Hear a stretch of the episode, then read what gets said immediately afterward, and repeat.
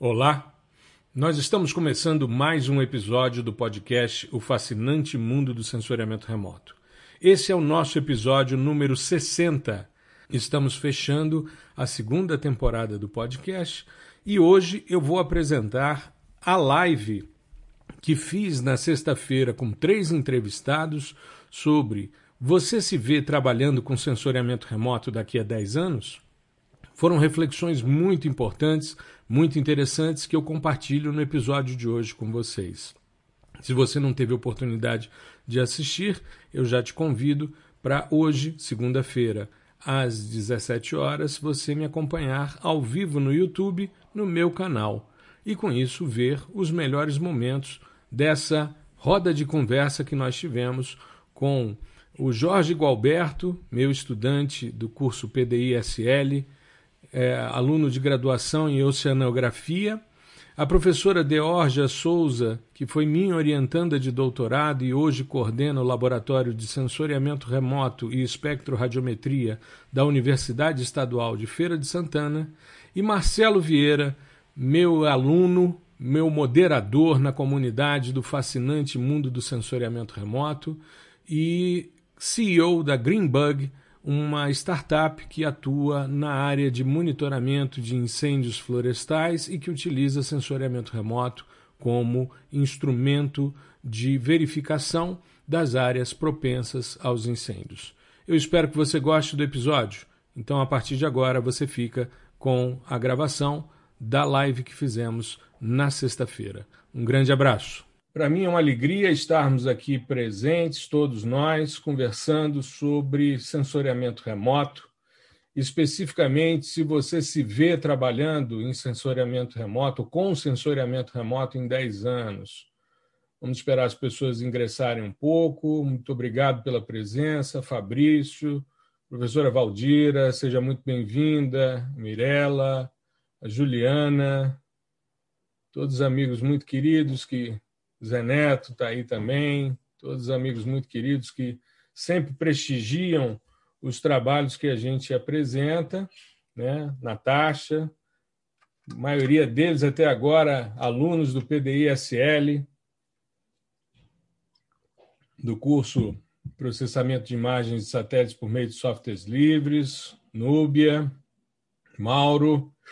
Mauro está em todas. Mauro é, está sempre prestigiando, Jales, Altair também, maravilha. É...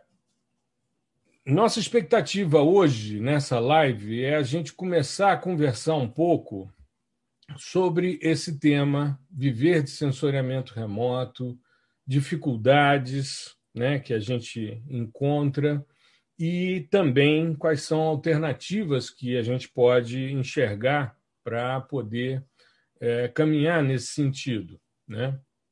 Eu, ao longo dessa semana, eu comecei a semana com um episódio de podcast falando um pouco da minha trajetória, das dificuldades que encontrei ao longo do tempo, né, com as questões, quais foram os pontos de inflexão que eu tive na minha carreira para poder trabalhar com sensoriamento remoto. Eu fiz uma aposta há mais de 30 anos atrás de que trabalhar com sensoriamento remoto seria algo extremamente interessante, extremamente prazeroso. E essa amostra, essa aposta, desculpe, ela se mostrou muito correta. Foram investimentos numa área que tinha um nível tecnológico muito baixo quando eu comecei.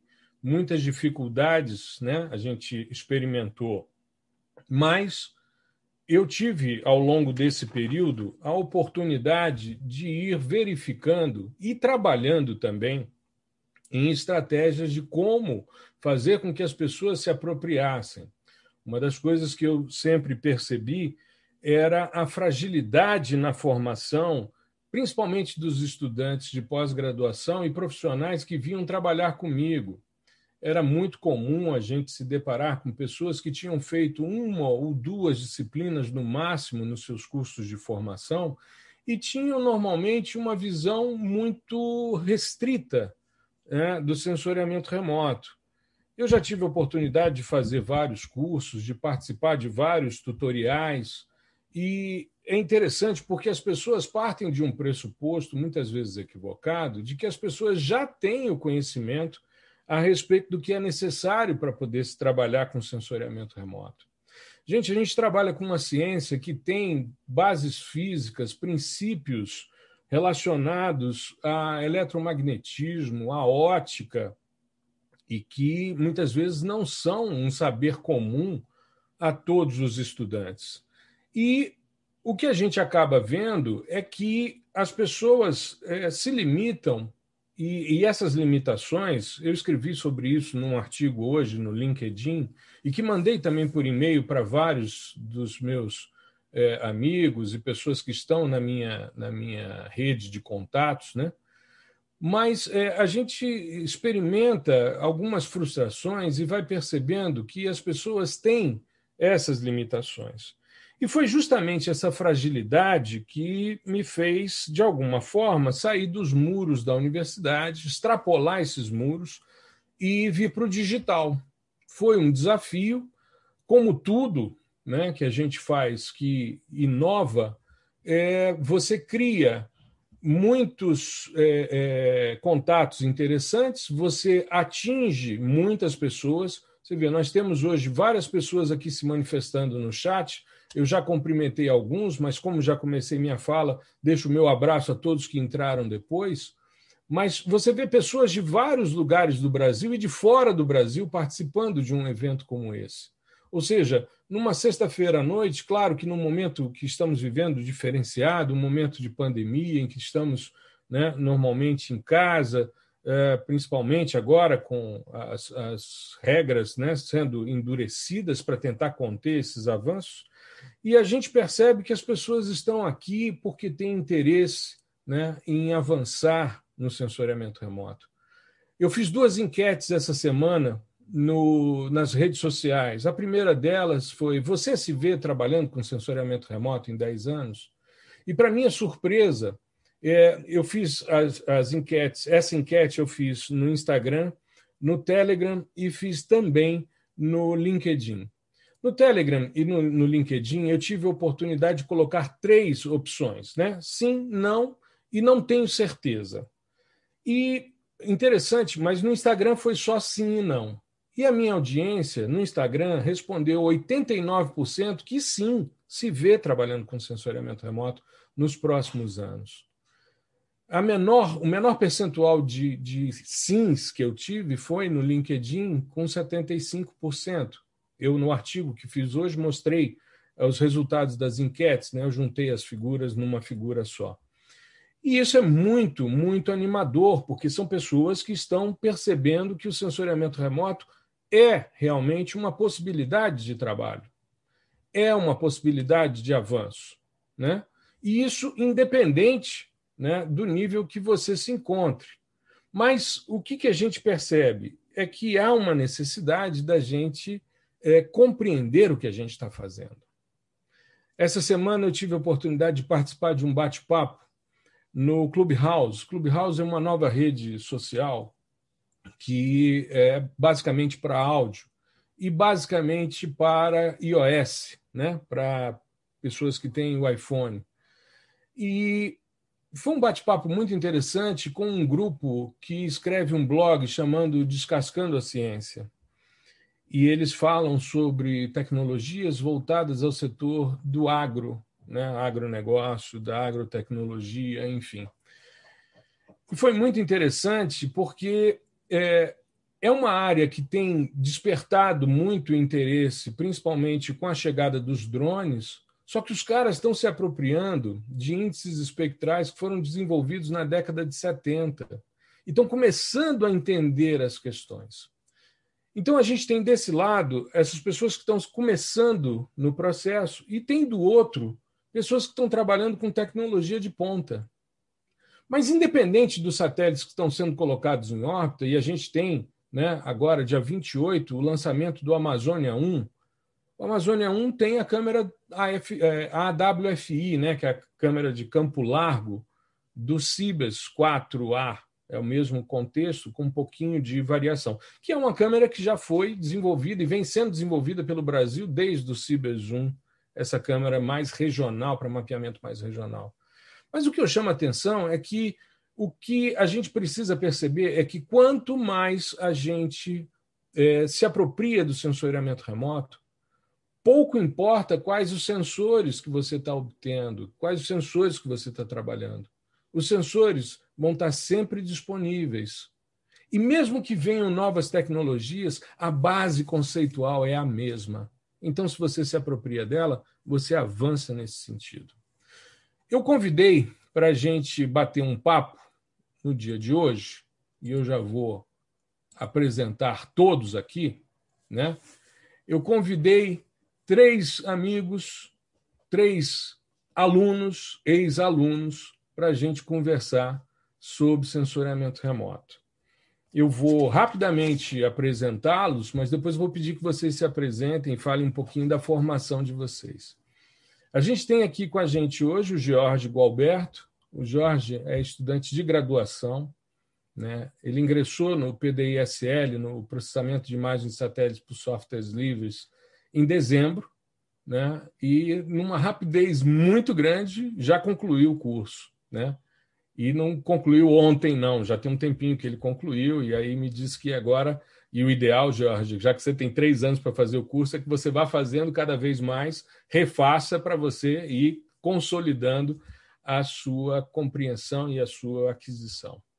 Convidei também a professora Deorgia Souza. Estou aqui é, retribuindo um carinho muito grande de ter me convidado na semana passada, na sexta-feira, para fazer uma live no Laboratório de Sensoriamento Remoto e Espectroradiometria da Universidade Estadual de Feira de Santana, que é por ela coordenado. A Deorgia foi minha orientanda de doutorado e me deu, além de uma um prazer imenso de ter trabalhado com ela e ter feito uma tese belíssima na área de solos, me deu um, um, presente maravilhoso que, logo depois que ela entregou a versão final da tese, eu recebi mais uma neta acadêmica. A Bia nasceu logo depois que ela entregou o volume dela. Né? Eu tenho alguns netos acadêmicos que são filhos de orientandos que nasceram ao longo do desenvolvimento dos seus trabalhos, e a Diógenes me deu esse presente né, de uma netinha, mais uma netinha, a minha netinha mais nova acadêmica, que é Bia, que está tudo bem, graças a Deus, está crescendo lindamente. Eu fico muito feliz. E meu amigo Marcelo, que está aqui com a gente sempre no chat, é nosso companheiro de chat aqui no, no ao vivo no YouTube, mas é também moderador da comunidade do fascinante mundo do sensoriamento remoto. Mas tem um outro detalhe que talvez quem participa das conversas com o Marcelo lá na comunidade e aqui nos chats, nos ao vivos no YouTube, talvez não saiba que o Marcelo é CEO de uma empresa, a Greenbug, e ele é, tem uma proposta em termos de perspectiva de trabalho que tem uma pegada não só ambiental, mas também social e uma visão de mercado muito, muito, muito saudável, extremamente legal e me emociona quando eu converso com ele, porque a gente fala muito sobre estratégias e tal, e ele tem essa visão, apesar de vir do mundo corporativo. Então, eu queria primeiro agradecer a vocês três por estarem aqui conosco, tá? e também já pedir que vocês se apresentem. Eu vou começar por Deorja, por uma questão né, de delicadeza, de elegância, né? começar pelas mulheres. Se eu fosse seguir a sequência de apresentações, graduação, doutorado e mundo corporativo, seria primeiro George. Mas já que estamos todos aqui num bate-papo, né, eu peço a você, George, que abra o seu é, microfone. Só que antes eu queria só fazer um detalhe, só comentar um detalhe com quem está assistindo a gente. Além de ser uma live para a gente conversar sobre trabalhar na área de sensoriamento remoto, é, nós estamos gravando também o episódio 60 do podcast O Fascinante Mundo do Sensoriamento Remoto, que vai ao ar na segunda-feira. Então, essa live de hoje é o nosso episódio 60, fechando a segunda temporada, o que muito me honra ter vocês aqui comigo batendo esse papo na noite de hoje. Tá legal? Então, Deorja, por favor, abra seu microfone, se apresente, fale da sua formação, por favor, inicialmente. Boa noite a todos e a todas.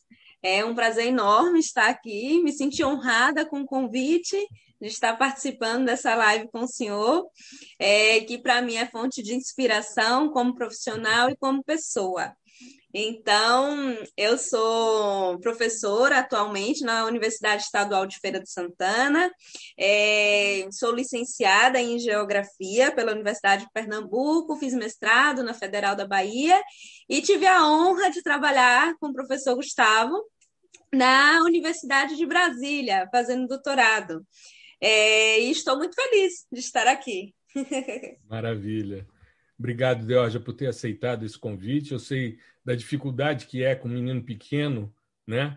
Poder participar de um evento e, enfim, eu vi, por exemplo, na sexta-feira a dificuldade que foi, né? Eram mais pessoas conversando, mas hoje a gente vai ficar em torno de uma hora aqui para a gente bater um papo legal. Jorge, por favor, faça as honras, se apresente. Seja muito bem-vindo, meu amigo. Boa noite a todas e a todos. Eu sou o George, sou estudante de Oceanografia da Universidade Federal do Maranhão. Me encontro no último ano de graduação. Eu conheci o professor Gustavo através de um webinar e mudou totalmente a minha vida acadêmica. Ressaltando que nem o Gustavo falou, é, eu tive poucas disciplinas de sensoriamento remoto. Eu conheci ele através de um webinar de geotecnologias. Virei um grande fã e tive a sorte de ser o aluno dele, conhecer o curso, né? Tipo, mudou minha vida completamente. Maravilha, maravilha. Qual foi o webinar, Jorge, que você me conheceu? Foi de Geotecnologias aplicada à região Nordeste. Foi um webinar que o pessoal da UFMA participou e eu me inscrevi. Ah, sim, sim, sim. Me lembro, me lembro. Foi, foi bem legal. O ano passado, é porque o ano passado eu participei de 25 webinars. Eu fiz 25 palestras diferentes o ano passado. Eu sei porque eu fui lançar no Lattes o Lattes hoje tem um espaço para a gente colocar as publicações, as produções né, em mundo virtual.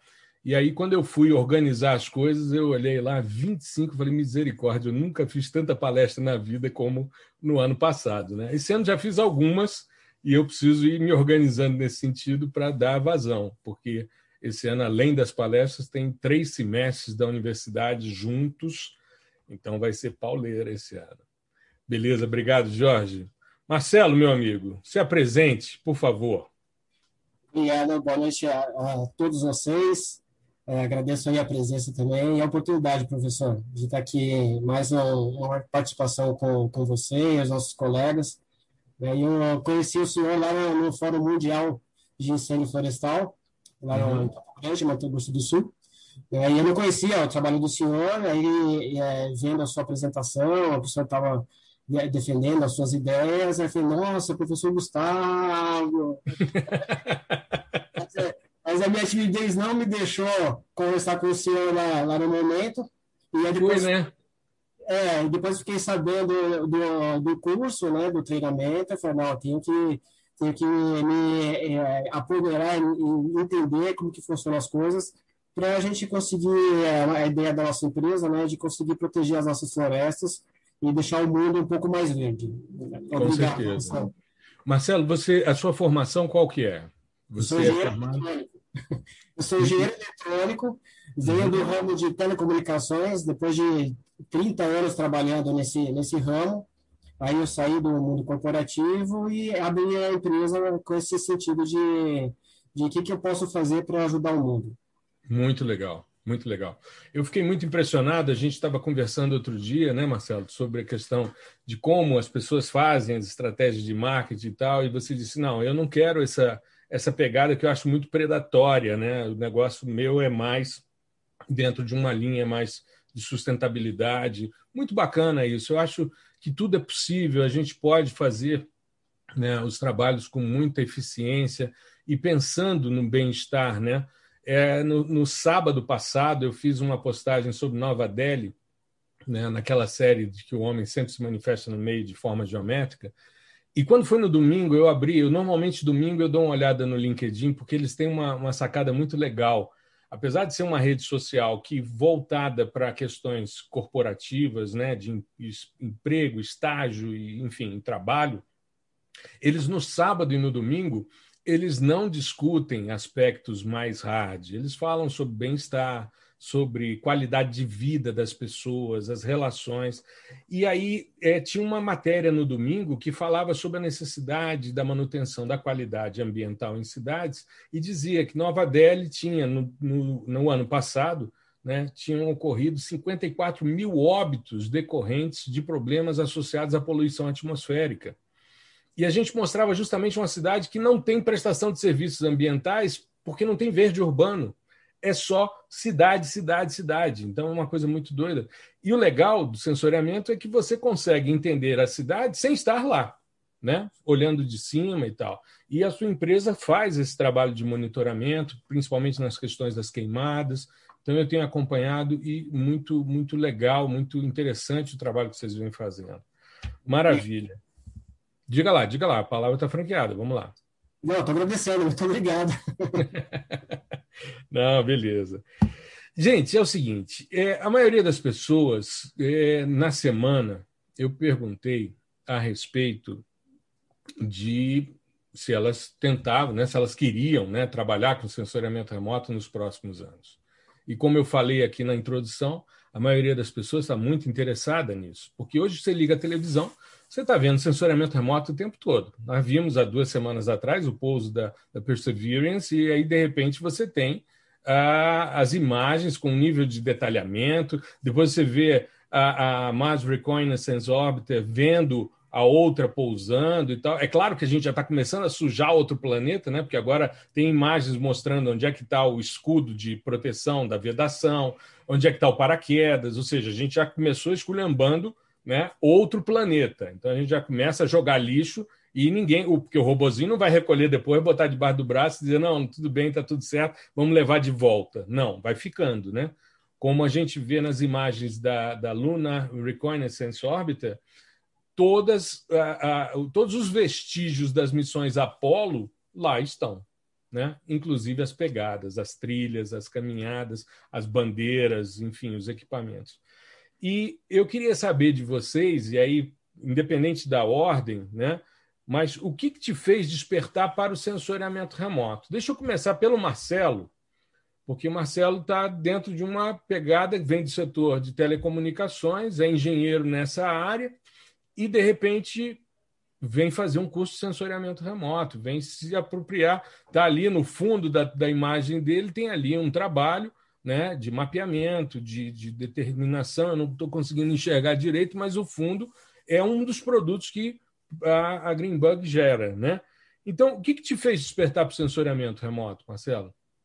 Ah, eu, é, eu, eu, até brinco que o meu sangue é, é, marrom, de tanto que eu gosto de terra, né? Então eu gosto de estar em contato com a natureza, né? Eu fui escoteiro, meu filho João é escoteiro, né? Então a gente está sempre em contato com, com a natureza, né? Uhum. E, e, eu saí do mundo corporativo e comecei a ouvir do, do, do mercado quais eram as dores, o que, que precisava ser feito, o que, que a gente, como Brasil, enxergava como barreiras no nosso crescimento, e eu me identifiquei com o agro. Né? Então, uhum. acabei juntando o meu prazer de estar nesse ambiente com a necessidade do mercado de a gente conseguir levar tecnologia para o campo. E o, o, o, foco que eu escolhi foi a parte de incêndio florestal, que era uma da, das dores nossas, e a gente viu né, recentemente que até a nossa imagem como Brasil acaba sendo é, manchada pelo, pelas ocorrências que a gente vem recebendo. Então, eu fui estudar, junto com a equipe, a gente foi pesquisar o que, que podia ser feito e, usamos a, a tecnologia para a gente conseguir é, antever, a gente conseguir predizer as áreas prováveis onde pode ocorrer o incêndio. Então, a gente não espera o sinal de fumaça, a gente não espera o fogo, né? A gente consegue entregar esse produto, esse mapa aí, os nossos clientes acessam e eles recebem as informações das áreas com maior risco. Então, as uhum. equipes conseguem trabalhar antes. Né? E, e, respondendo sobre os 10 anos, professor, enquanto os meus sensores estiverem funcionando, eu estou dentro. é, é interessante, né? Porque a gente começa a ver né, as, as demandas que vão surgindo, né? Como você falou, as dores que o mercado vai, vai trazendo. E essa questão, para mim, ela é crucial. Você fazer uma lógica reversa para entender a disponibilidade de biomassa, né, para você poder direcionar o manejo integrado de fogo, é fundamental. E como você falou, a gente vai contra né, o nosso país, a política ambiental que a gente tem hoje, ela vai contra tudo que, te, que a gente está verificando no mundo. Eu faço parte de um grupo de pesquisa em Portugal, na Universidade do Minho, sobre incêndios florestais. E uma das pegadas que a gente faz é justamente esse estudo de pegou um evento, entende como eram as condições antes do evento, para a gente poder tentar desenvolver algo de predição para direcionar as ações, né? Bom, aqui você tem muita biomassa, pode queimar, vamos minimizar caso ocorra uma queimada, é, isso não se, não se transforme num incêndio. E Portugal, o ano passado, em função da pandemia, teve redução nas queimadas. O Brasil não. O Brasil não, ou seja, já que o, o fiscalizador estava em casa, em teletrabalho, o desmatador que depois vai botar fogo, ele se aproveitou. Os caras não, não, não desmatam em época de chuva porque se aproveitam né, das nuvens. A gente está aí com. Tem, eu estava vendo aí no, no nosso chat, está aí o Andrés e está o Jales. Os dois estão fazendo é, pós-graduação, ingressaram agora na pós, né? O Jales para o mestrado e o Andrés para o doutorado. Os dois estão nessa pegada da gente implementar os sistemas usando os dados SAR para a gente poder avançar nesse sentido. Então faz todo sentido esse trabalho que vocês desenvolvem. E você, Deorgia, o que, que fez você despertar para o sensoriamento remoto?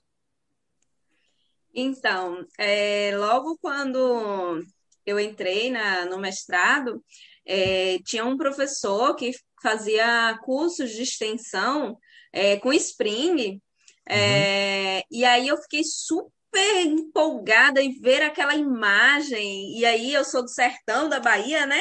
Uhum. Então eu fiz, nossa, vai poder representar minha, meu Nordeste, vai poder representar meu sertão. E aí, a partir disso, fui monitora, fiz curso, fui monitora do Spring, dos cursos, mas não consegui aplicar né, uhum. dentro da, da dissertação, no trabalho final. É, trabalhei apenas com a parte de geoprocessamento, que era o um mapeamento de solos salinos. Uhum. E aí, na época, a gente não tinha essa expertise de mapeamento espectral. Então, quando eu fui para a UEF, estava na UEFES em 2013, é, entrei no laboratório de espectroradiometria, cheguei para o coordenador e fiz: Eu quero trabalhar com você. Aí ele tomou um susto. Eu fiz: Eu quero trabalhar com sensoramento remoto. Mas ainda não tinha expertise na parte de espectroradiometria. Foi a partir do doutorado uhum. que eu tive, a, quando eu vi que o meu orientador mostrava os índices espectrais de intemperismo dos solos, eu fiz, é isso que eu quero para mim.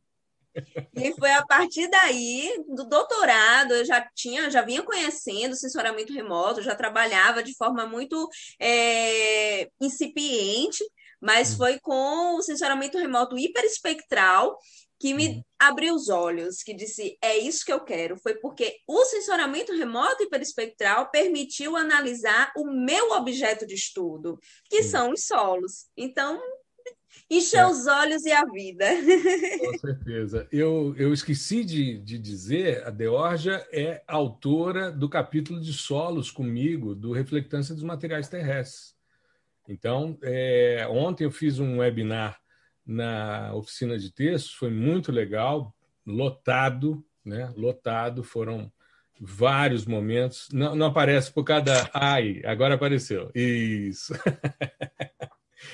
e aí, quando a gente foi fazer. Porque é, eu conheci Deorja no Simpósio Brasileiro de João Pessoa. No anterior, não? Não, foi na UFES.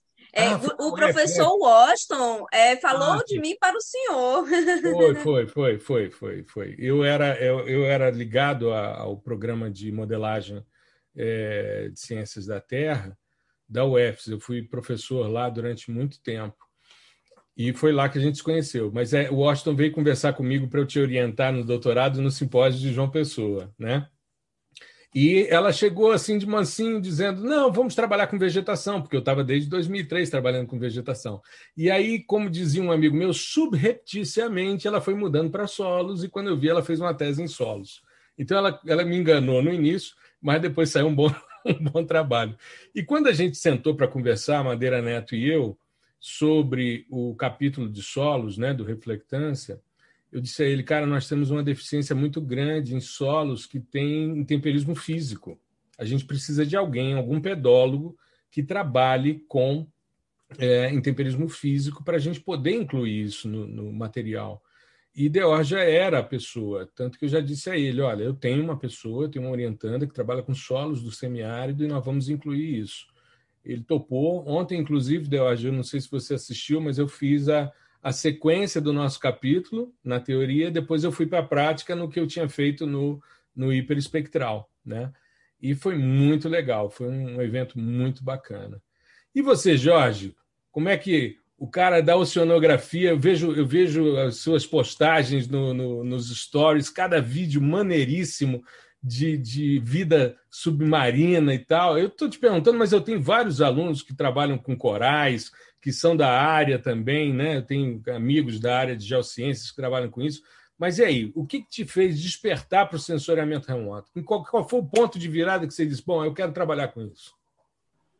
É, o meu primeiro contato foi numa disciplina da graduação, eu achei super interessante, só que ao mesmo tempo eu me senti meio assustado, porque o software que a gente usava era o ArcGIS, era um hum. software pago. Aí eu já pensei, pô, não tenho condição de comprar, só vou poder utilizar aqui na universidade. Aí esse primeiro contato me animou, mas meio que me decepcionou, entre aspas, um pouco. Aí eu me afastei. Aí eu fui acompanhando muitos webinars no ano passado, aí eu conheci o senhor. Aí quando o senhor anunciou por meio de softwares livres, eu, uai, gostei desse negócio aqui. Até então eu não tinha conhecimento que existiam softwares livres. Para mim todos eram pagos. Aí isso me assustou um pouco, me animou um pouco, perdão. Aí eu virei seu fã, assim, né? Te seguir no Instagram, comecei a ver as postagens, que nem você falou. Do mesmo jeito que o senhor gosta das minhas, eu me apaixonei pelas suas, assim. Fui criando cada vez mais um vínculo, assim, com o sensoriamento remoto. Aí, quando eu comprei o curso, eu falei, pronto, é isso. Aí esse foi o ponto definitivo. Mas o primeiro contato foi na graduação e através de um trabalho que eu fiz valendo nota, foi quando teve o desastre do derramamento, derramamento de óleo no Nordeste. Aí os professores separaram temas, aí eu escolhi esse, porque me chamou a atenção. Aí eu vi muitos trabalhos, aí eu consegui ver a verdadeira aplicação na oceanografia, sim, porque antes eu pensava, o oceanógrafo é o cara do campo, é o cara que está sempre ali na praia, é aquele que está 100% no litoral, né? Aí que eu conheci, eu entendi, eu falei, ó, tem mais áreas da oceanografia que eu posso explorar. Aí eu achei o máximo e estou me dedicando agora. Nós fizemos um, um, trabalho, inclusive com o Thaís, que foi contemporânea de Deorgia, não foi, Deorgia? Thaís, ela fez o mestrado na UFS com corais, branqueamento de corais, veja, no interior da Bahia, né? Feira de Santana mas já tinha uma pegada. E depois ela foi fazer o doutorado dela em, no Rio, na UFRJ, com um amigo meu que é da, da Geociências. E Thaís ficou uma semana trabalhando comigo aqui em Brasília e ela trouxe umas imagens do WorldView 2 e nós fizemos um processamento e eu já disse a ela, Thaís, a gente precisa publicar isso porque nós ficamos uma semana para entender os métodos de retirada da coluna de água. Então, nós tiramos a coluna de água para ver o que estava embaixo.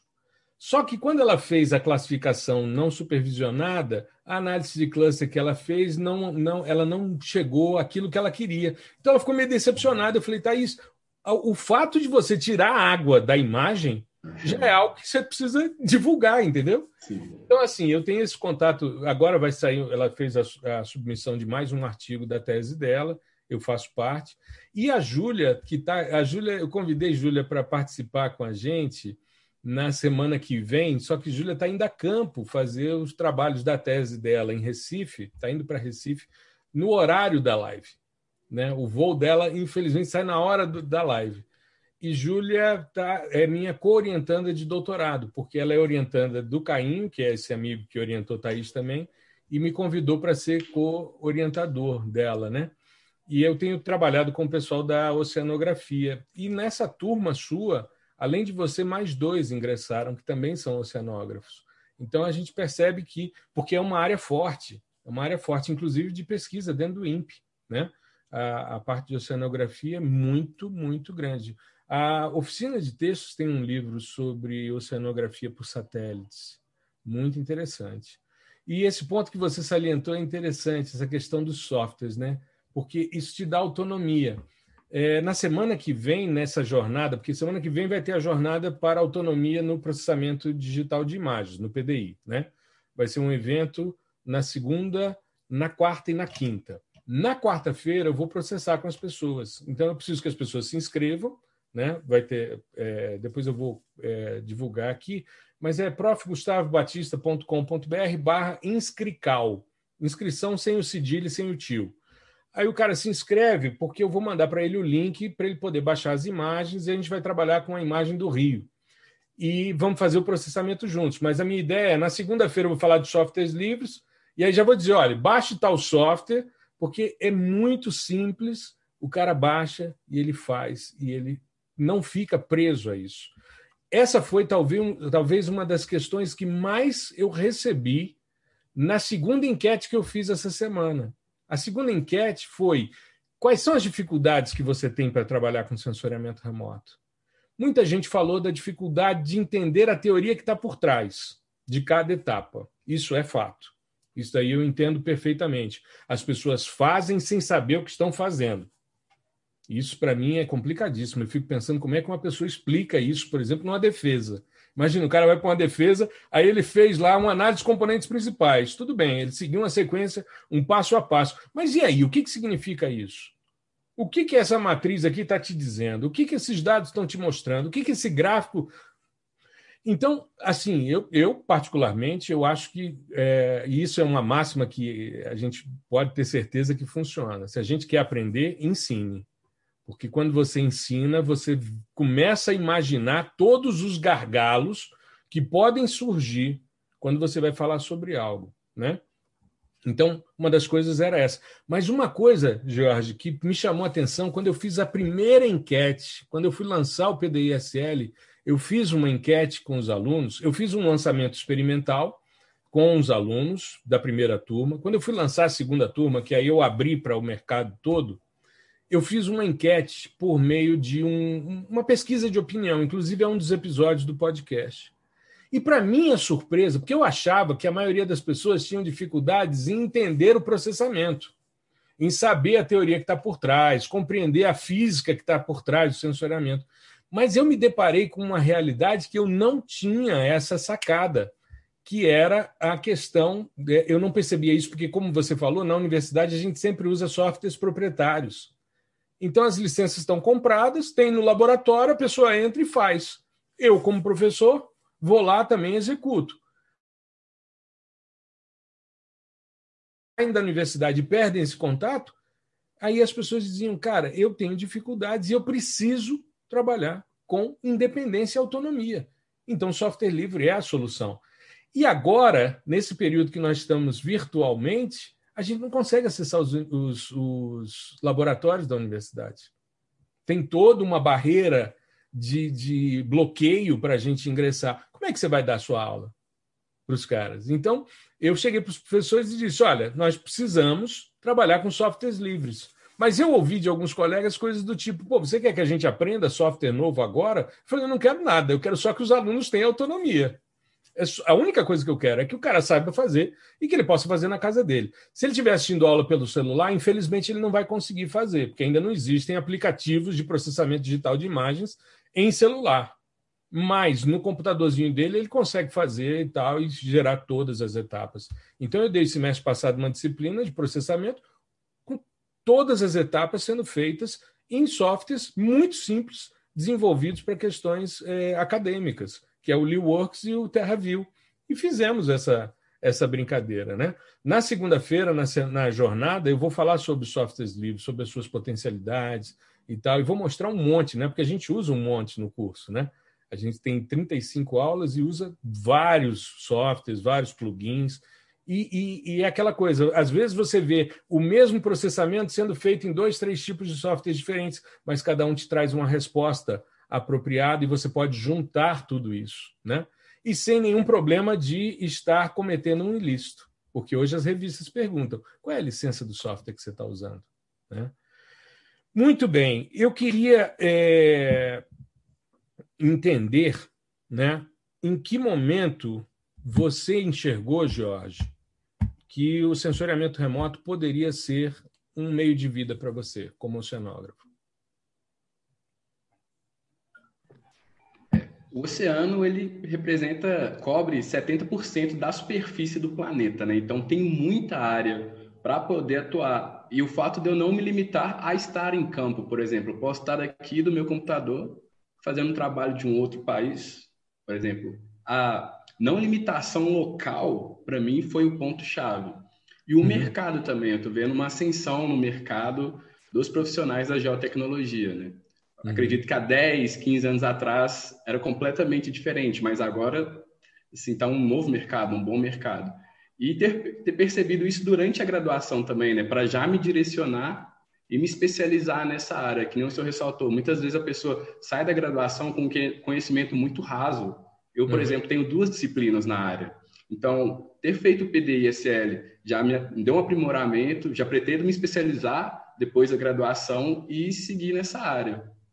Legal, legal. É, eu costumo dizer para os meus alunos, eles viram para mim às vezes e dizem, ah, mas você não vai muito a campo. Eu falei, vou o tempo todo, só que eu vou por cima, né? Então, eu vou por cima e depois eu vou direcionado e faço as análises pontuais, né?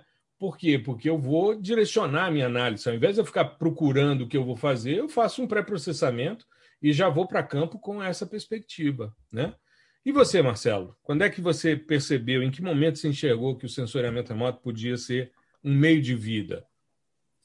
É, é, foi uma das ferramentas né, que eu precisava. Né? Como que eu vou conseguir enxergar o que está acontecendo em cima da copa das árvores e embaixo também? Então, eu fui atrás de uma ferramenta. Né? Eu não conhecia, não, não tinha é, noção da capacidade, da amplitude que a gente pode conseguir do, é, avaliar e analisar de acordo com o comportamento de cada material, né, de cada componente, um solo ou é, componente físico, né, entender como que ele reage é, quando a gente é, é ilumina, vamos dizer assim, com, com o satélite, né, com, com o que, que a gente consegue enxergar.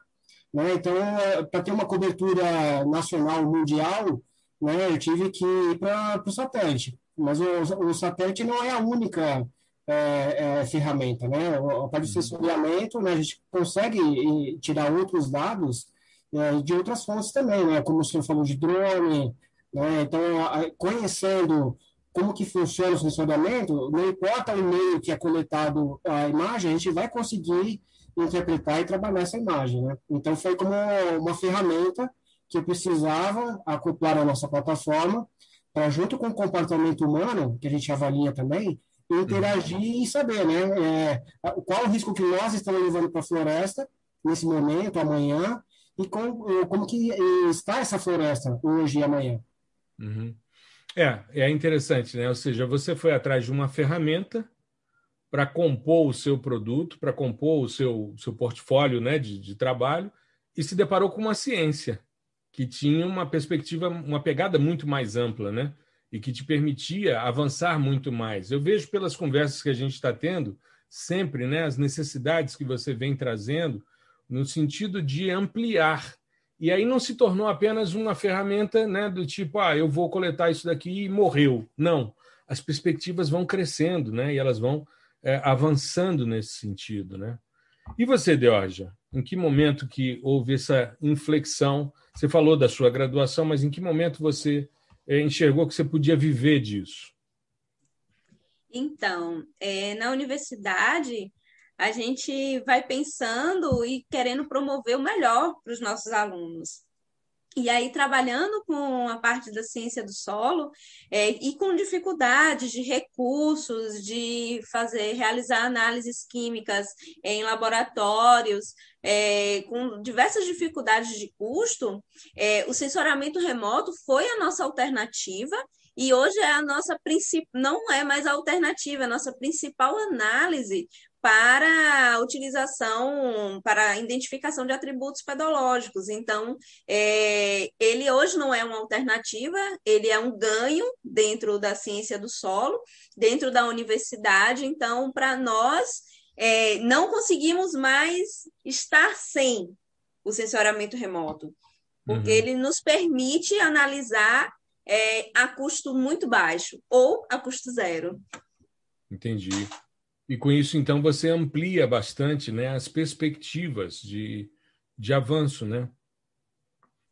Sim, sim, e promove é, diversos outros elementos, como, por exemplo, é, análises que você precisaria de é, gerar resíduos tóxicos, como nas análises químicas, é, com as análises espectrais, que é sensoriamento remoto, é, você não é, não é mais necessário.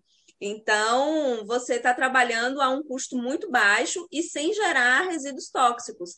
Então, uhum. o sensoramento remoto, ele hoje promove não apenas uma análise de cima, mas ele também nos promove uma análise profunda. E quando eu falo profunda, é de perfil pedológico e também geológico e também oceanográfico. Uhum. então, não conseguimos ficar sem. Não, com certeza. E você tocou num ponto que eu queria já partir para essa questão, né, que é justamente quais são as dificuldades para seguir nesse caminho profissional. Então, é, no nosso caso do sensoramento remoto hiperespectral de laboratório, eu estou focando bastante porque é a nossa área de. E aí eu acho que é interessante focar aqui na live, porque é uma outra dinâmica de sensoramento remoto, né? É, uhum. No nosso caso, a dificuldade é o laboratório. Uma vez que nós temos esse laboratório, isso já não se torna tão problemático. Então, a... caros, né? Os equipamentos são caros, né? Isso, os equipamentos são muito caros, mas ao mesmo tempo, é, a parte orbital, os dados orbitais, o sensoramento remoto orbital, nos permite essa, essa promoção de conhecimento, né? Então, há uma dificuldade, sim, nessa parte laboratorial de custo alto, mas ao mesmo tempo, quando você tem, você adquire esse, esse material, esse custo para análises é, se torna praticamente zero. Uhum. O que uhum. você tem é ter um analista para isso, né? Então, há uma dificuldade nisso, e a parte teórica, que é realmente uma parte é, de você ter que se dedicar bastante, os nossos alunos terem que se dedicar para conseguir compreender e não apenas gerar, apertar o botão. Então, a interpretação não é apenas processar, mas é interpretar. O sensoramento remoto não é apenas o processamento, sim sua interpretação. É isso aí a cientificidade do sensoramento remoto. Então, hum. há uma dificuldade nisso, né? Para todos. Legal, legal. Bom, isso é, é fantástico, né? Porque é, é, saber processar é, é, algo interessante, mas entender o que está por trás, os processos, esse faz, faz a grande diferença. Essa, essa é a grande diferença, né? Na hora de você realmente se apropriar. E você, Marcelo, quais são as dificuldades que você enxerga para seguir nesse caminho é, profissional ligado ao sensoriamento remoto, você que está na, na iniciativa privada, né, trabalhando dentro dessa perspectiva, quais são as dificuldades que você enxerga hoje? Professor, eu acho que o dia é curto. O dia é curto? Porque as possibilidades que a gente tem, né, as ideias, ah, e se eu fizer isso aqui, qual vai ser o resultado? E agora, se eu conseguir medir aqui um acero que precisa de manutenção, como que vou fazer isso? Então as ideias vão vindo, vão vindo, vão vindo e vai encavalando, então falta tempo para conseguir digerir e a gente conseguir é, aplicar toda, todas essas possibilidades, né? Então eu, eu acho que é isso, é um mundo assim infinito de possibilidades, né? Então falta tempo. Com certeza, né? Eu, eu, eu não sei você, mas eu, quando estou num processo criativo, quando eu estou dentro de uma perspectiva, por exemplo, o caso do, do Experts, né? A gente tem um grupo de mentoria hoje com algumas pessoas que terminaram o PDISL. Estou vendo no, no chat, inclusive, as pessoas que estão assistindo, se quiserem se manifestar, trazer alguma dúvida para qualquer um de vocês aqui, que está aqui é, expondo, ou mesmo para mim, fica à vontade. A gente está acompanhando aqui o chat também. Né? Mas é interessante porque a gente é, tem a, a, possibilidade de trabalhar né, dentro de uma perspectiva mais ampla com o Experts, né? a gente está se aprofundando e a gente faz um encontro quinzenal. Né? E nesse encontro a gente, a gente agora está num processo de construção de um índice espectral em conjunto e eu não sei os membros do Expert, mas quando tem uma reunião deles, eu assim, eu já na, na, no fim de semana anterior, preparando né, as, as discussões, eu já fico num nível de, de excitação grande, e depois do encontro eu tenho dificuldade, às vezes, de dormir porque é tanta ideia interessante, é tanta coisa que vai surgindo, que você fala, cara, eu, eu não posso dormir agora, não. Eu tenho que anotar essas coisas, tem que testar para ver se funciona. Né? Eu recebi do Rubens, que está no, no Experts, o Rubens me mandou uma mensagem hoje, é, bem cedo, e disse: Gustavo, Estou doido para botar em prática o índice que a gente está desenvolvendo. Eu falei, calma, calma, que a gente ainda está numa etapa de construção, de consolidação. Ele disse, pois é, mas eu já queria testar. Eu falei, bom, é o nível de excitação que vai gerando, né? É, então, quando a gente está nesse processo construtivo, e é o que eu falei para eles, eu estou vivendo hoje, dentro do Experts, o, o, a, mesmo nível de excitação que eu tive há 20 anos atrás, quando eu fiz doutorado né? que é uma experiência que a Deorgia está vivendo, que o George está vivendo também, de finalizar a graduação, pensar em projetos e tal, Marcelo no, no processo criativo. Né? E é muito interessante isso, porque a gente trabalha dentro de uma perspectiva de criação. E é o que Domênico de Masi fala quando trata do ócio criativo. Né? É você ter tempo para você se afastar e produzir porque você não está ocioso sem fazer nada. Não, você está criando. Você está criando.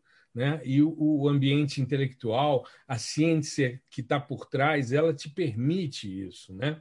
E você, Jorge, quais são as dificuldades que você encontra, ou que você vislumbra? Porque você me disse, quando você terminou o PDISL, que o PDISL tinha, né, você tinha visto no curso, não chegou nem a 25% do que você tinha visto na graduação, mas você me disse já que já está com umas perspectivas aí para o seu TCC, de projetos futuros.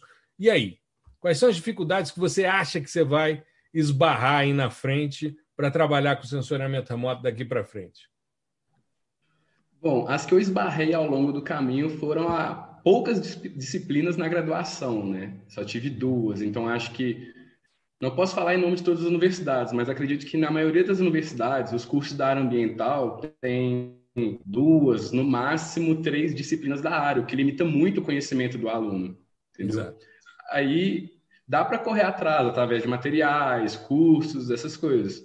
Mas isso me limitou muito. Tanto é que quando eu fiz o curso, isso mudou completamente. E essa perspectiva que você já está já tá vendo atual aí? agora? É. Se eu falo em relação ao trabalho ou a, a dificuldade atual? A dificuldade atual trabalho a gente vai falar um pouquinho mais à frente, que é o próximo. É, como eu quero direcionar para a área da oceanografia, eu acho que minha maior dificuldade vai ser a integração dessas duas áreas, né? A oceanografia por satélite. Acredito que a junção dessas duas ciências é mais recente, então não tem muito material, não tem muita pesquisa. O que eu acabei vendo com bons olhos por ser, entre aspas, assim, pioneira nessa área, né? Então, assim, essa dificuldade pode se tornar uma oportunidade, mas acredito que a ausência, não a ausência, né? A baixa disponibilidade de materiais e de pesquisas aplicadas nessa área. Uhum. É, tem muita coisa que está sendo feita, tem uns grupos de pesquisa bem interessantes. Eu, eu quando comecei a trabalhar com a Thais, ela passou um tempo da, do doutorado dela na Austrália, no, na, na parte de sensoriamento da Austrália, fazendo um trabalho com o pessoal lá. Eles são muito fortes. Ela foi para trabalhar com corais, eles têm a grande barreira de corais, né? E ela foi para lá e ficou por lá, acho que um ano, um ano e pouco, e fez um trabalho muito interessante com os pesquisadores lá.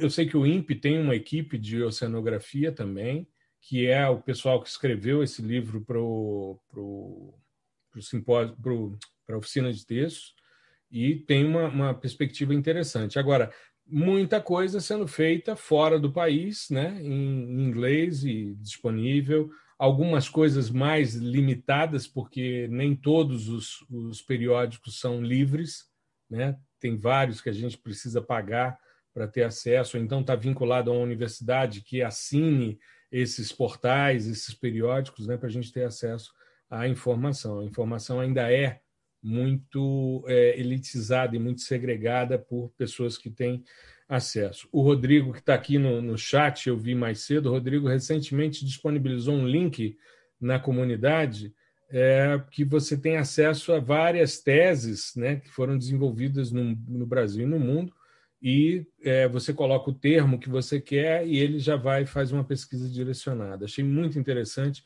Ainda não tive tempo de me aprofundar no, no, no, no link que ele disponibilizou, mas pretendo fazer isso mais, mais em breve. Marcelão, quais são as alternativas que você enxerga né, e que você está buscando aí para essas perspectivas futuras? O que, que você enxerga como alternativa, como possibilidades para futuro? É, professor, eu acho que a gente tem que se aprofundar mais no, nos estudos, né? Então, eu também venho participando de outros grupos de estudos, né? Até o Geocast Brasil vem me ajudando bastante também na parte de programação, a gente conseguir automatizar e aprimorar os algoritmos, né? Para a gente conseguir aproveitar esse acesso à tecnologia que a gente está tendo e conseguir gerar é, um produto, gerar alguma coisa, gerar um, uma, uma solução. É, então, eu vejo assim como próximos caminhos é integrar com outros conhecimentos. A gente está fazendo um trabalho pro bono lá com o 16º Grupamento de Bombeiros de Teresópolis, que a uhum. gente começou a fazer um cruzamento de informações no seguinte sentido. Nessa encosta, teve fogo, uma queimada há cinco anos, e três uhum. anos depois houve um deslizamento de terra. Tem uma relação ou não?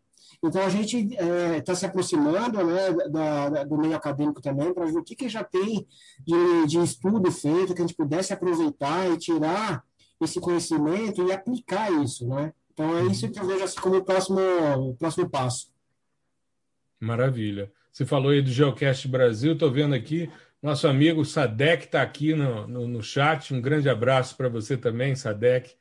Né? O professor Hermano Falcão está aí também o professor Heurison também, muito legal. Grande Erval, Otávio, a professora Rosângela, Rosângela Leal, da, da UF, está aqui com a gente também. Fico muito feliz de rever os amigos e ver as pessoas aqui se manifestando no chat. Né? Estou sempre observando aqui para ver se não tem nenhuma, nenhuma questão específica para a gente abordar. E você, Jorge, quais são. Diga lá, diga lá, desculpe, Marcelo. Já que você falou dos amigos, né? Então hum. eu deixa. Né? Então, na, na, nossa comunidade, né, acabei fazendo várias amizades também, e o Jales, que está aqui participando do chat também, a gente acabou é, aplicando o, nosso conhecimento no curso para uma solução de outra empresa voltado para pasto. Né? Então, a gente submeteu uma ideia, uma solução, e a gente está aguardando. Semana que vem deve sair resultado. Então, essa interação entre todos nós, a gente vai sempre aprendendo e vai é, abrindo outras oportunidades também. Não, com certeza. Você sabe que isso é um ponto que me chamou muita atenção. Eu lancei no final do ano passado a comunidade do fascinante mundo do sensoriamento remoto, né? E vinculei o curso à comunidade. É, e observando como a gente está crescendo no, no, na nossa plataforma lá no Discord, né, eu percebi que o ideal seria trazer as pessoas que ingressaram para a comunidade para o curso e a gente colocar a comunidade como um espaço mais livre. Então, eu estou estruturando, reestruturando, né, e vou, logo depois que passar a jornada, logo depois que a gente abrir a próxima turma, que vai ser a quinta turma do PDI-SL, é, eu vou propor à, à comunidade do fascinante mundo do sensoriamento remoto como uma comunidade que as pessoas possam se inscrever. Elas vão né, é, fazer o seu registro de e-mail e vão receber o link para ingressar. Né? E a gente vai observando. Tenho você, o, Jales, o, o, João, né? o João Ataíde, que está também no, no, no Tecnologel e agora está com outro podcast de, de Big Data, enfim, né, e, e na parte ciência de dados, é, e também o Fabrício, né? Nós, nós quatro, vocês quatro e mais eu fazemos essa essa moderação. E a gente pode ampliar essa moderação também e ampliar para as pessoas que quiserem participar. Né? Então, é um movimento que eu estou pensando também, porque se tornou um ambiente muito saudável, muito salutar. Ontem, por exemplo, nós estávamos à noite reunidos, Marcelo, Jales e eu, conversando sobre perspectivas e tal, no âmbito da comunidade. A gente tem uma sala lá, a sala do professor Gustavo, que é o espaço que eu uso para chamar os alunos, mas tem a, a, sala do cafezinho. Outro dia eu entrei e estava João, estava Jales, batendo papo com o pessoal na sala do cafezinho. E eles entram como a gente está aqui, né? com as telas abertas, conversando, trocando ideias e tal. Então, se tornou um ambiente muito legal. A gente tem um grupo de Telegram também que, que movimenta isso, mas o Discord está organizando. Então, eu vou manter as duas estruturas e vou abrir. Assim que passar a abertura do curso, eu vou abrir para a comunidade em geral. Quem quiser fazer parte, né, ingressa. Tem as regras da comunidade, participa e tal, e aí fica ali o tempo que quiser. Né? Não vai haver limitação. Né? E para as pessoas poderem interagir mais, porque esse ponto que você salientou, Marcelo, é um ponto que eu acho muito, muito saudável. As pessoas se conhecerem, trocarem informações, se ajudarem. É muito comum alguém entrar, vou citar um exemplo. Outro dia, alguém entrou, acho que foi a Milena, entrou falando sobre uh, o Snap, né? E os, o Send to Core, né? Fazer a correção pelo Send to Core. Aí ela fez a pergunta e eu estava dando aula quando ela fez a pergunta. Aí eu percebi, o Heurison já entrou e já respondeu: olha, eu participei, já fiz e tal, tive bons resultados. Então é muito comum isso. Às vezes, eu me lembro outro dia, tivemos uma discussão sobre a instalação do Java para o Whitebox Get, né? que é um dos softwares livres que a gente usa. E aí é, a Juliana virou e deu uma solução. O Jales entrou e falou. Aí eu falei também. Aí depois o Paulo, que entrou na turma nova, teve o mesmo problema. Eu falei: você vai entrar no Telegram e vai procurar por Java. Você vai cair na discussão que ocorreu em novembro e você vai ver todo o passo a passo que foi feito. Ele entrou, resolveu, pronto, acabou. Então é uma coisa muito bacana a gente é, poder se organizar, né? Tem pesquisa e tal, tem as abas separadinhas, bonitinhas, né? Para a gente poder visualizar. Eu vou aproveitar que a gente está falando disso e vou compartilhar aqui minha tela, que aí eu já mostro a a nossa comunidade, como é que ela se organiza, né? Então, aqui, ó, nós estamos na comunidade do fascinante mundo do sensoriamento remoto. Aqui nós temos a nossa estrutura, né? Aqui são as regras de convivência. Eu tive que replicá-las aqui porque os novos alunos não estavam vendo, né? Aqui a gente tem um espaço geral em que as pessoas vão se manifestando, né? Vão fazendo. Olha aqui, por exemplo, o que eu falei, ó. Oi, gente, alguém já usou o Sente Core do Snap imagens nível 1C? Estou querendo testar, mas alguém já fez? Seria ótimo ter um feedback. Obrigada. Aí o Harrison, já usei, funciona perfeitamente. Aí eu entrei, Milena, funciona muito bem. E, tal. e aí eu falei que podia baixar os dados L2A também, que já são corrigidos para os efeitos atmosféricos e tal.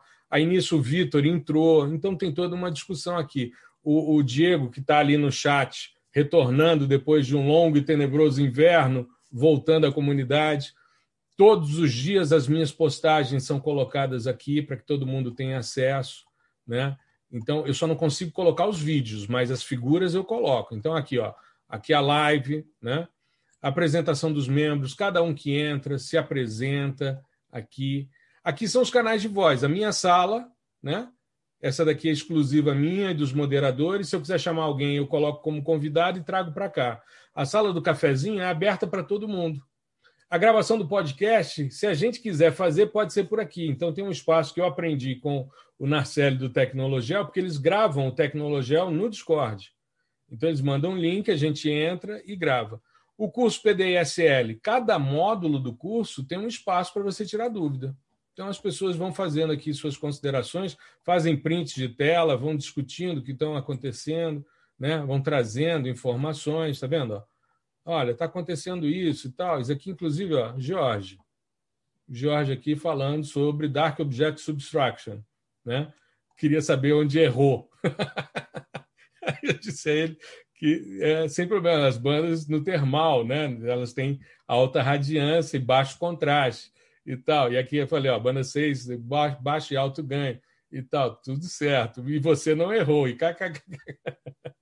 Né? Módulo 3, transform... módulo 4, módulo 5, material adicional. Né? Aí a gente tem aqui a parte de novidades, né? notícias, oportunidades. Então, quando sai um estágio, eu coloco aqui para a moçada ver né? É, o que está acontecendo, softwares livres, né? as discussões aqui sobre softwares livres, é, programação e scripts, né? Aqui Marcelo aqui trazendo né, um script aqui para a parte de ser utilizado no Google Earth Engine. E o podcast, né, que as pessoas se manifestam menos, né, mais dúvidas e comentários, sugestão de temas, eu estou sempre olhando quando vou fazer aqui. e o ao vivo no YouTube, né? Então eu vou divulgando aqui, trazendo as questões aqui, por exemplo, um livro sobre sensoriamento remoto de sistemas aquáticos que o pessoal do INPE publicou, o grupo da Evelyn Novo. Aí você coloca aqui, né? Então a gente vai tra trazendo informações, né? O, o Heurison, por exemplo, trouxe essa questão do daltonismo, uma dinâmica que ele teve. Isso me gerou uma semana, um episódio de podcast, uma semana de publicações mostrando potencialidades, ou seja, muito, muito legal. E eu vou abrir a comunidade para quem quiser participar. Vai ter que só fazer uma inscrição, né, para a gente ter o link e seguir as regras da comunidade. Porque bobeou, né? Se não seguir, por exemplo, não é um espaço para a gente ficar falando de futebol. Por exemplo, Marcelo ontem quase botou a risca, né? quase botou em risco a participação dele na live de hoje. Porque ontem, na nossa conversa, ele, sabendo que o professor é um flamenguista, né? se percebe pelo, pelo semblante, o cara vem falar de, de, São Paulo, de outros times e tal. Eu quase excluí da live, da comunidade, de todos os canais e de, de amizade. Mas aí ele se redimiu, aí tudo bem, aí eu mantive aqui né, a questão. Né? Então está tudo bem. E você, Deorja, quais são as, as alternativas que você enxerga mais à frente para ou que você está buscando, né? para você continuar trabalhando com o sensoriamento remoto. Já perguntei isso ao Marcelo e já perguntei ao Jorge também, né? Só para. Porque eu tenho déficit de atenção, às vezes eu me esqueço. Beleza. Então vamos lá, Jorge. Então, é... o que, que eu espero de alternativas e. É uma. Não uma alternativa, mas é um, um sonho Hum. Ver o mapa de solos espectralmente do Brasil. E como é que está isso? Em que pé está isso? Então, é... a coisa está caminhando? Porque tem uns ah. grupos ah. trabalhando nessa questão, sim, né? sim, nós temos. Temos alguns grupos, grupos responsáveis. Tem primeiro que é o programa nacional, que está meio ainda em pés lá, é, curtinhos, que hum. é o Pranasolos que tem um mapeamento digital de solos, né? Hum. No Brasil, em uma escala é, de detalhe. Mas o sonho mesmo não é apenas esse mapa de solos, mas um mapa espectral, a partir de dados espectrais.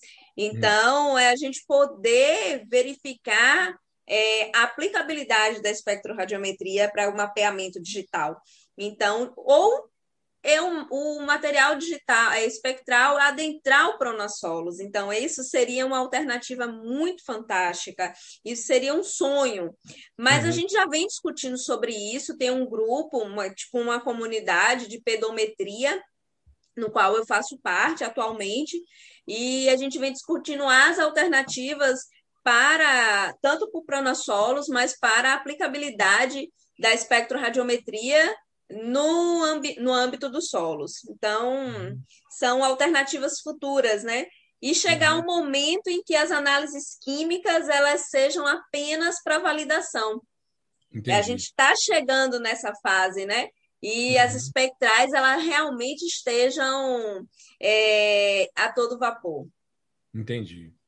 É, eu vi aqui, Deorja, no, no chat, o Rivaldo Santos perguntou: e, pro, e o Pronasolos? não se utiliza dessa técnica? O Pronasolos não utiliza ainda dados espectrais. É, o Rivaldo, se eu não me engano, é da Universidade Federal da Bahia, acho que é um contemporâneo no, meu, na época do mestrado, a gente fez a divulgação, mas o Pronasolos ainda não utiliza dados espectrais é, utilizam o processamento para mapeamento digital de solos, mas ainda sem os dados espectrais. Então, ingressar os dados espectrais no Pronossolo seria um sonho. Maravilha. E ver a aplicabilidade. o senhor falou da Austrália, a Austrália hoje tem um mapa de solos espectral. Uhum. É, e eles têm o HiMap, né, que é um hiperespectral é, aerotransportado que facilita muito a vida, né? Muito. Bastante, bastante. É, eu estou vendo aqui a professora Valdira, que é nossa, é, nos deu prazer estar com a gente aqui no PDI-SL, né? ela comentando aqui a sua história no sensoriamento remoto no chat. Muito legal. Dá para a gente depois fazer um, um bate-papo bem amplo, hein, Valdira, sobre essas questões.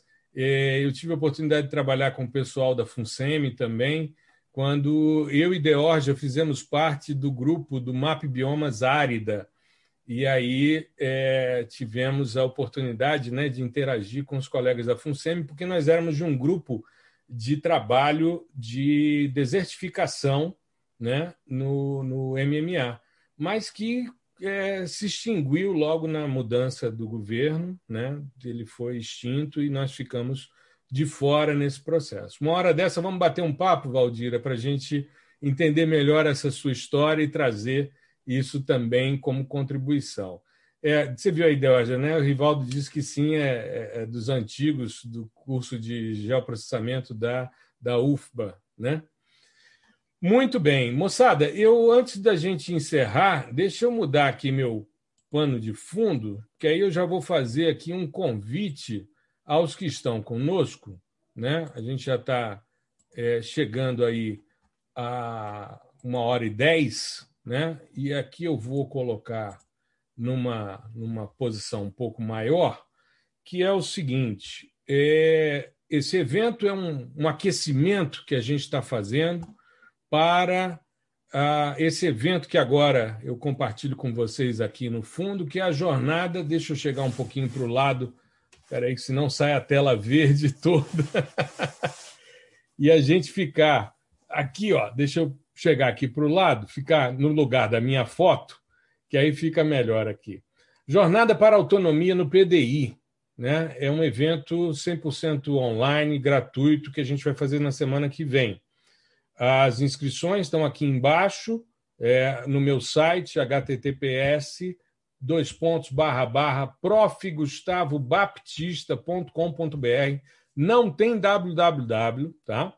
profgustavobatista.com.br Batista com P mudo, né? Baptista barra inscrical. Inscrição sem cedilha e sem o tio. Tá?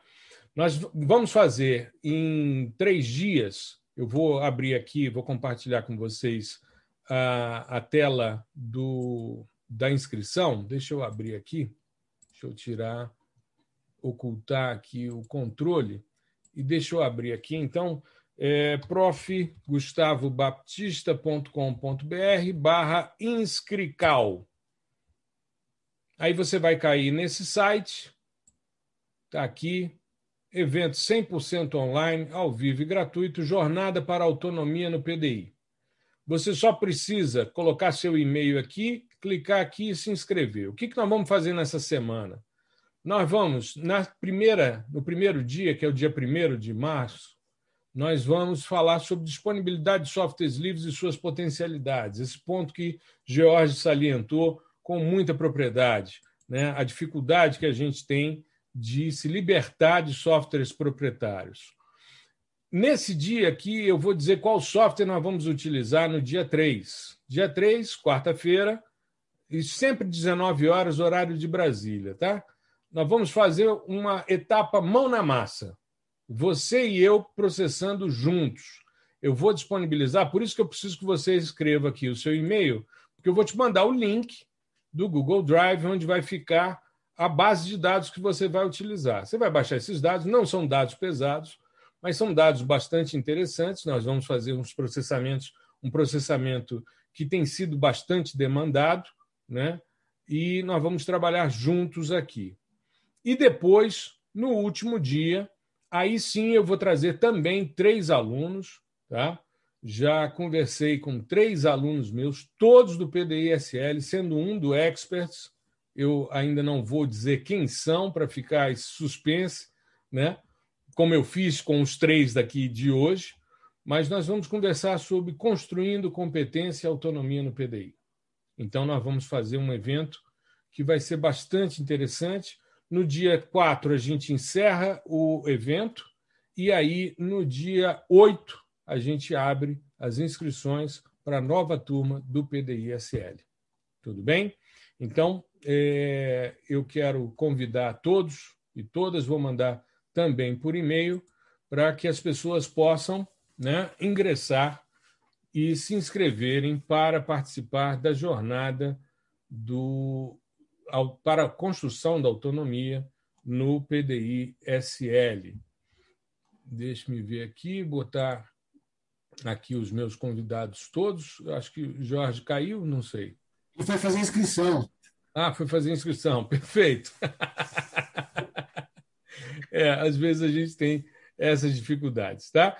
Então eu vou fazer, já vou mandar também por e-mail para a minha lista, né, de pessoas que estão vinculadas a mim, que me acompanham, né? Porque no meu site tem lá uma caixinha, né? As inscrições estão encerradas, porém, se você quiser ser avisado, né, do, de quando abrirmos a nova turma, aí a gente tem essa oportunidade de divulgar a todas e todos. Eu queria agradecer imensamente a todos que participaram conosco na noite de hoje, que estiveram aqui presentes.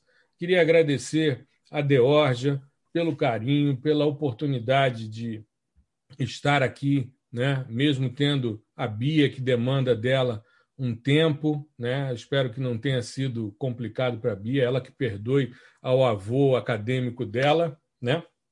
E é, agradecer a sua participação, Deorja. Sempre uma alegria estar com você. É, muito me orgulho de ter sido seu orientador de doutorado, de ter podido participar dessa sua jornada.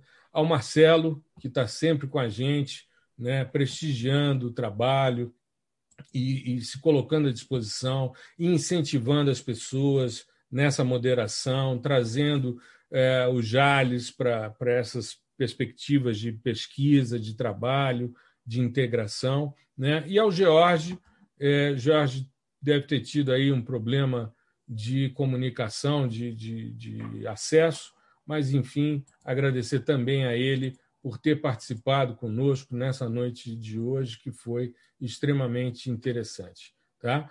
Então, gente, muito obrigado a todos. Se vocês quiserem falar alguma coisa, está franqueada a palavra aí para vocês dois que estão presentes, né? Senão a gente vai encerrar. Eu... Diga, Deógia. Eu só tenho a agradecer, foi uma noite agradável e estamos aí para o que der e vier.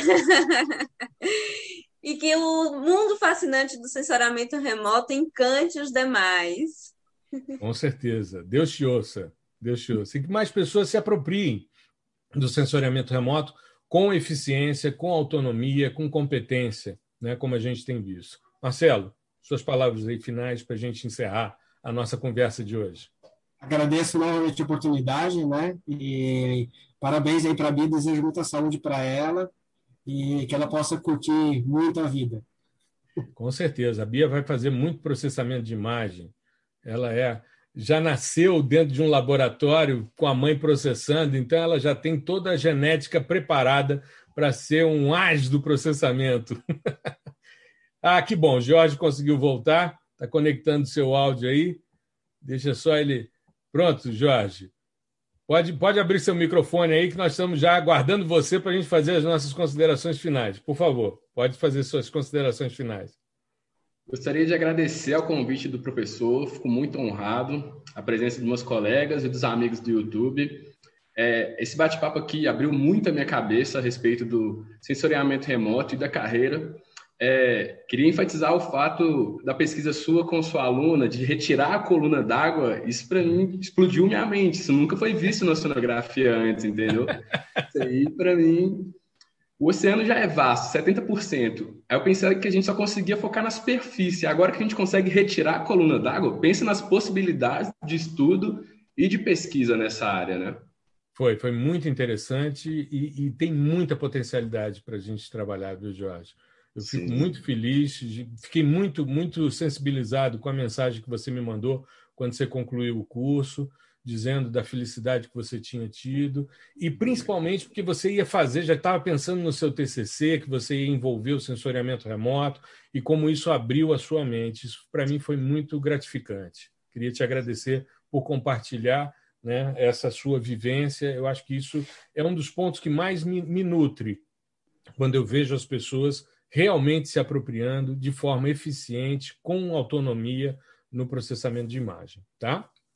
E a todos que estão aqui presentes, eu queria agradecer a todos que ficaram até aqui conosco, é, desejar a todos vocês um fim de semana maravilhoso, né? Se possível, fique em casa para a gente logo voltar uma normalidade, poder estar com aqueles que a gente ama, que a gente gosta, poder dar um abraço nas pessoas que a gente está se comunicando agora só virtualmente, né? Para a gente resolver isso com mais brevidade. Na segunda-feira, a gente vai ter às 5 da manhã o episódio, esse episódio aqui editado, né? Mas a síntese é toda essa, vai na íntegra, vou só colocar o iníciozinho falando do episódio e tal, e depois encerrar. E às 5 da tarde a gente vai ter o ao vivo no YouTube, e às 7 da noite a gente tem a jornada para a autonomia no PDI. Tá? Se vocês é, quiserem, é só avisar os amigos, diga para dar uma olhada no canal é, no YouTube, no Instagram. Eu vou divulgar isso no Instagram também.